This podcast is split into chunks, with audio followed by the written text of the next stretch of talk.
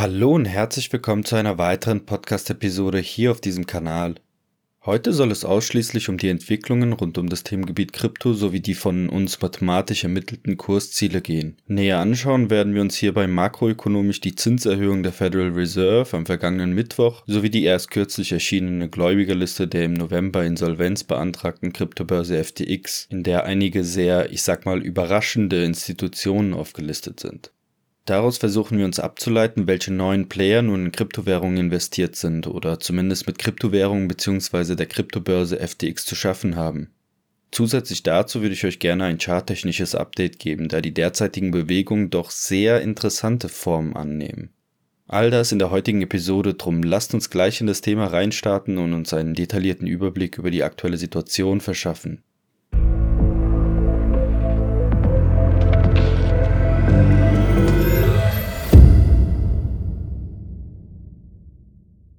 Ich hatte in dieser Woche einen relativ entspannten Mittwochabend gehabt und dabei gespannt live beim FOMC-Meeting der Federal Reserve reingehört.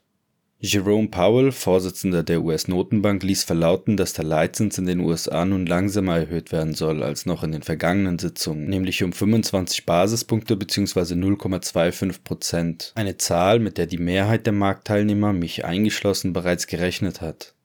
Das aus meiner Sicht interessantere an der Sitzung waren jedoch die Antworten von Jerome Powell auf teils sehr gute Fragen von Journalisten. Zusammengefasst waren die Hauptaussagen der Fed folgende. Das Ende der Leitzinserhöhung sei nicht absehbar und man werde die wirtschaftliche Situation und insbesondere die Arbeitslosenquote weiterhin beobachten. Das Inflationsziel von 2% zu erreichen stünde ganz oben auf der To-Do-Liste und man würde alle dafür nötigen, aber dennoch angemessene Maßnahmen in Zukunft treffen wollen. Außerdem reagierte Powell auf die US-Schuldenthematik und plädierte für die Erhöhung der Schuldenobergrenze, um den wirtschaftlichen Fortschritt nicht zu behindern. Zuletzt erklärte Powell, dass eine Reduktion des Leitzinses noch in diesem Jahr an gewisse Bedingungen geknüpft sei und man die Situation weiterhin beobachten müsse, bevor dieser Schritt zu voreilig gewagt wird.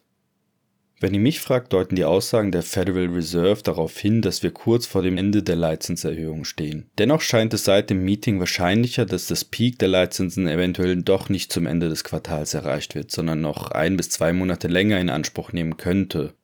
Auch die daraufhin folgende Senkung des Leitzinses sehe ich nun eher im vierten als im dritten Quartal 2023 beginnen, weswegen ich bisher den groben Ausdruck zweite Jahreshälfte 2023 verwendet hatte. Fakt ist, dass die Entscheidungen rund um die Zinspolitik stark von den kommenden Veränderungen der Inflationszahlen und der Arbeitslosenquote abhängen werden. Mehr als gespannt abwarten können wir an dieser Stelle also nicht wirklich. Für die Finanzmärkte und auch für die Kryptokurse heißt es somit erst einmal durchatmen, denn eine Erhöhung um 25 Basispunkte war bereits eingepreist, weswegen sich die Kurse relativ unbeeindruckt weiter bewegten. Wie beim Intro angekündigt, würde ich euch gerne einige Updates auch in Bezug auf die erst kürzlich erschienene Gläubigerliste von FTX mitgeben. Die auf den Bahamas ansässige Kryptobörse FTX sorgte im November 2022 für weltweites Aufsehen, da vermeintlich Kundengelder von der Tochterfirma Alameda Research abgezweigt wurden und den Kunden der ehemals zweit- bzw. drittgrößten Kryptobörse der Welt damit in Anführungsstrichen der reale Zugang zu ihrem Eigentum verwehrt wurde. Jetzt ist vor einigen Tagen eine Gläubigerliste veröffentlicht worden, in der alle Parteien aufgelistet sind, die offene Forderungen gegenüber FTX haben. Damit ist gemeint, dass diese entweder in Geschäftsbeziehung zueinander standen und dementsprechend eine Art Vergütung aussteht, oder diese tatsächlich in Kryptosachwerte investiert hatten, bevor die Firma in den Konkurs stürzte. Die Namen von Einzelpersonen sind in der Liste geschwärzt und sie verrät auch nichts über die Art und den Umfang etwaiger Schulden. Auf insgesamt 116 Seiten aufgelistet sind neben den Namen großer Giganten wie Apple, Microsoft und Meta auch die der extrem einflussreichen US-Medienunternehmen wie Bloomberg, Wall Street Journal oder auch der New York Times aufzufinden. Doch damit nicht genug. Ein spezieller Name ist es, der darauf hindeutet, dass das Insolvenzverfahren rund um FTX deutlich höhere Wellen geschlagen haben könnte, als es zu Beginn den Anschein hatte. Die Rede ist von der FINMA, auch bekannt als Eidgenössische Finanzmarktaufsicht, eine offizielle Behörde, die alle Bereiche des Finanzwesens, insbesondere Banken, Versicherungen, Börsen, kollektive Kapitalanlagen sowie Prüfgesellschaften in der Schweiz kontrolliert. Ein Sprecher der FINMA schloss gegenüber der Neuen Zürcher Zeitung aus, dass die FINMA selbst ein Kunde von FTX gewesen sei oder auf dessen Plattform gehandelt hat. Das Kuriose daran ist, dass ebenso dementiert wurde, dass FTX oder ihre Tochtergesellschaften aufgrund eventueller Lizenzanträge noch unbezahlte Gebühren zu leisten habe, was zumindest erklärt hätte, weshalb die FINMA mit der Kryptobörse überhaupt in Kontakt stand. Jedenfalls stehen außerdem neben der Bitcoin Swiss und der Bank SEBA auch namhafte Finanzkonzerne wie Zurich Insurance, die Deutsche Bank, UBS, Wells Fargo, die Goldman Sachs Group sowie JP Morgan Chase mit auf der Liste.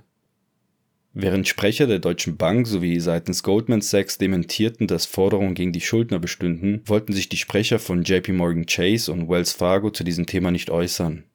Ich muss an der Stelle dazu erwähnen, dass ein Eintrag in der Liste keinesfalls für den gesamten Konzern gilt, sondern es könnte sich tatsächlich auch um einzelne Ableger handeln, die in irgendeiner Form mit der Kryptobörse zu tun hatten. Auch ist es möglich, dass FTX diese Institute absichtlich mit in die Gläubigerliste aufgenommen hat, um damit seine Interessenten über das Insolvenzverfahren zu unterrichten. Fakt ist, auch wenn keiner nachweisen kann, wie und in welcher Form welches Institut mit FTX in Verbindung stand, lässt sich daraus ein erhöhtes Interesse institutioneller Anleger an Kryptowährungen ableiten.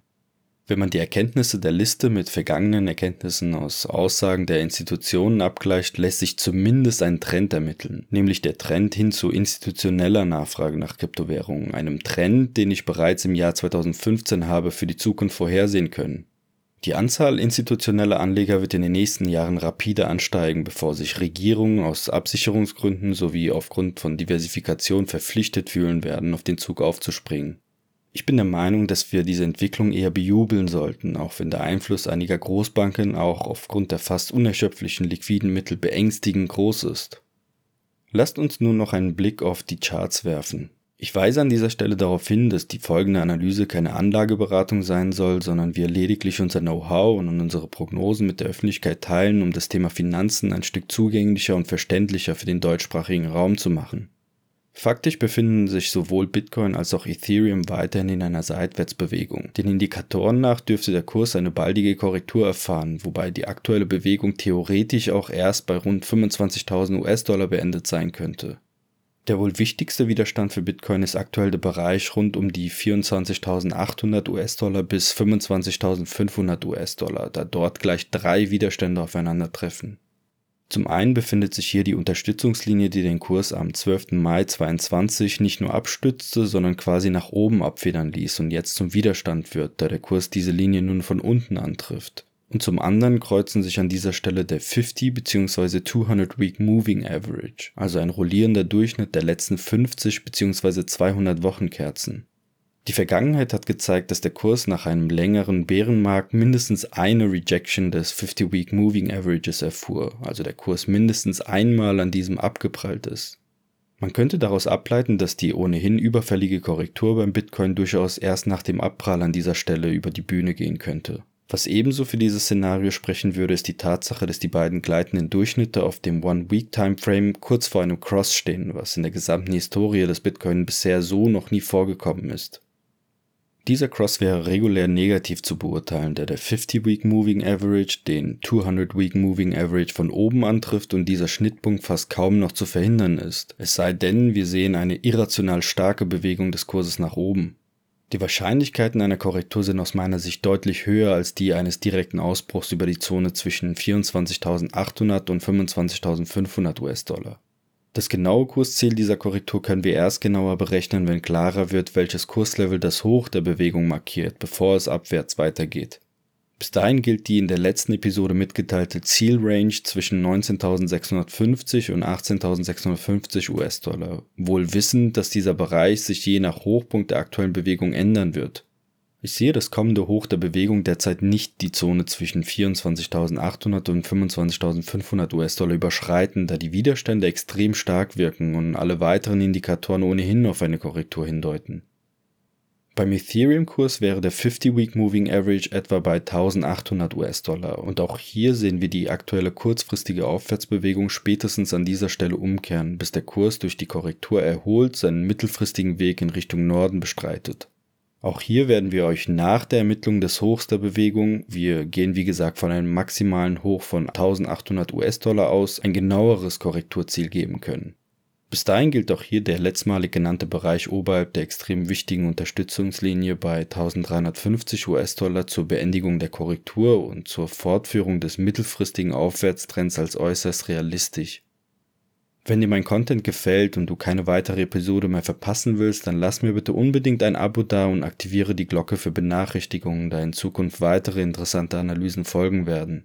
Damit verabschiede ich mich an dieser Stelle mit einem Zitat von Gandhi.